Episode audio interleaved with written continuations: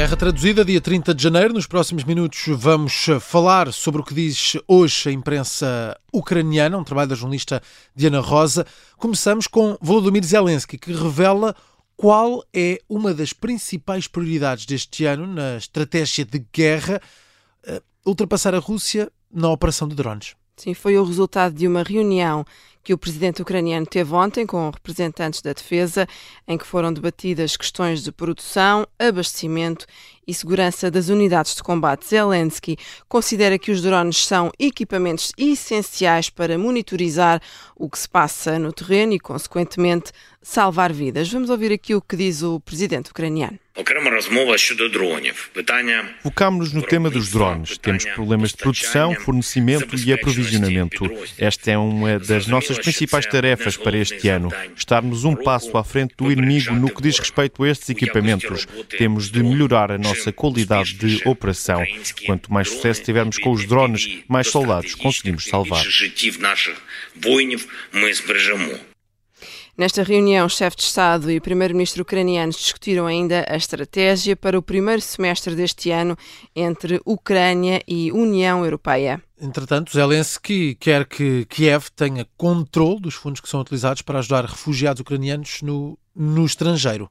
É isso mesmo. E o que é que isto significa, Miguel? Vou tentar explicar isto da forma mais simples possível, até porque estou a olhar aí para a tua cara com alguma dúvida. O presidente da Ucrânia quer que os países que acolhem ucranianos enviem para Kiev o valor correspondente à ajuda que vão oferecer aos cidadãos refugiados, para que depois seja o governo ucraniano, à distância, a fazer a distribuição do apoio a cada um dos cidadãos que uh, está fora do país. Ou seja, Zelensky quer que o dinheiro fique centralizado na Ucrânia e, com isso, decidir quem precisa de, receber mais e quem precisa de receber menos. A notícia é avançada pela Ukrinform.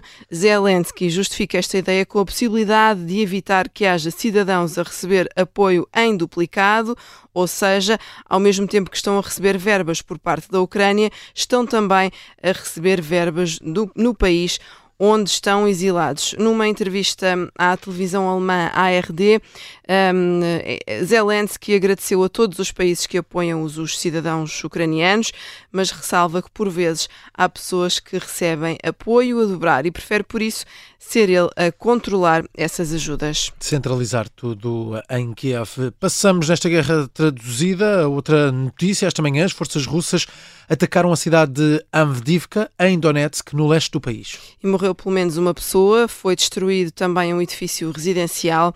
A informação foi avançada pelo chefe da administração militar de Donetsk ao jornal Pravda. Na sequência deste ataque, várias casas particulares ficaram também danificadas. O ataque aconteceu por volta das 10 horas da manhã na Ucrânia, são mais duas do que em Lisboa.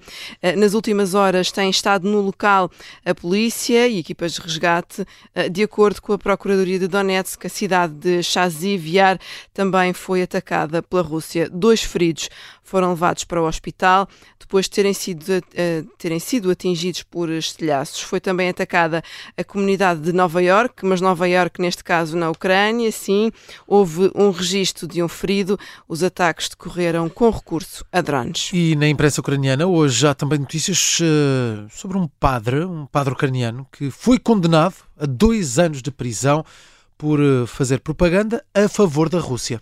Um sacerdote da Igreja Ortodoxa Ucraniana do Patriarcado de Moscou. A notícia está em destaque no jornal Pravda, foi confirmada pelos serviços secretos da Ucrânia Dmitro Tikov, de 54 anos, tinha sido detido no passado mês de novembro. O relatório da investigação indica que o padre recorreu ao Telegram para apoiar narrativas do Kremlin sobre uma guerra civil na Ucrânia e deixou elogios a combatentes russos em Donetsk. Tikov partilhou ainda publicações da Igreja Ortodoxa Russa, justificando a ocupação do território da Ucrânia. Para além disso, sob, sob um pseudónimo, este sacerdote deixou ainda nas redes sociais vários comentários a desacreditar os soldados ucranianos. Quando foi detido, assumiu a culpa pelos atos que cometeu. Está agora acusado de legitimação da Federação Russa na guerra contra a Ucrânia, assim como de atentar contra a Constituição e contra o Estado ucraniano. Para já foi condenado a dois anos de prisão, vai pedir recurso.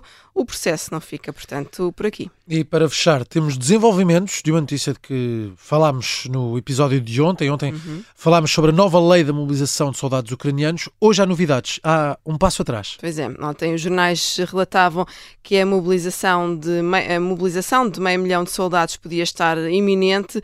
Hoje há aqui um ajustar de expectativas por parte do governo de Kiev, é o que avança a agência de notícias Union. Afinal, esta lei da mobilização não pode entrar em vigor pelo menos até março. E porquê? porque faltam pessoas. Vamos puxar aqui um pouco a fita atrás. Há cerca de duas semanas falávamos aqui de manifestações das famílias dos soldados que estavam reunidas em Kiev a pedir para que os familiares voltassem para casa por estarem num estado de exaustão.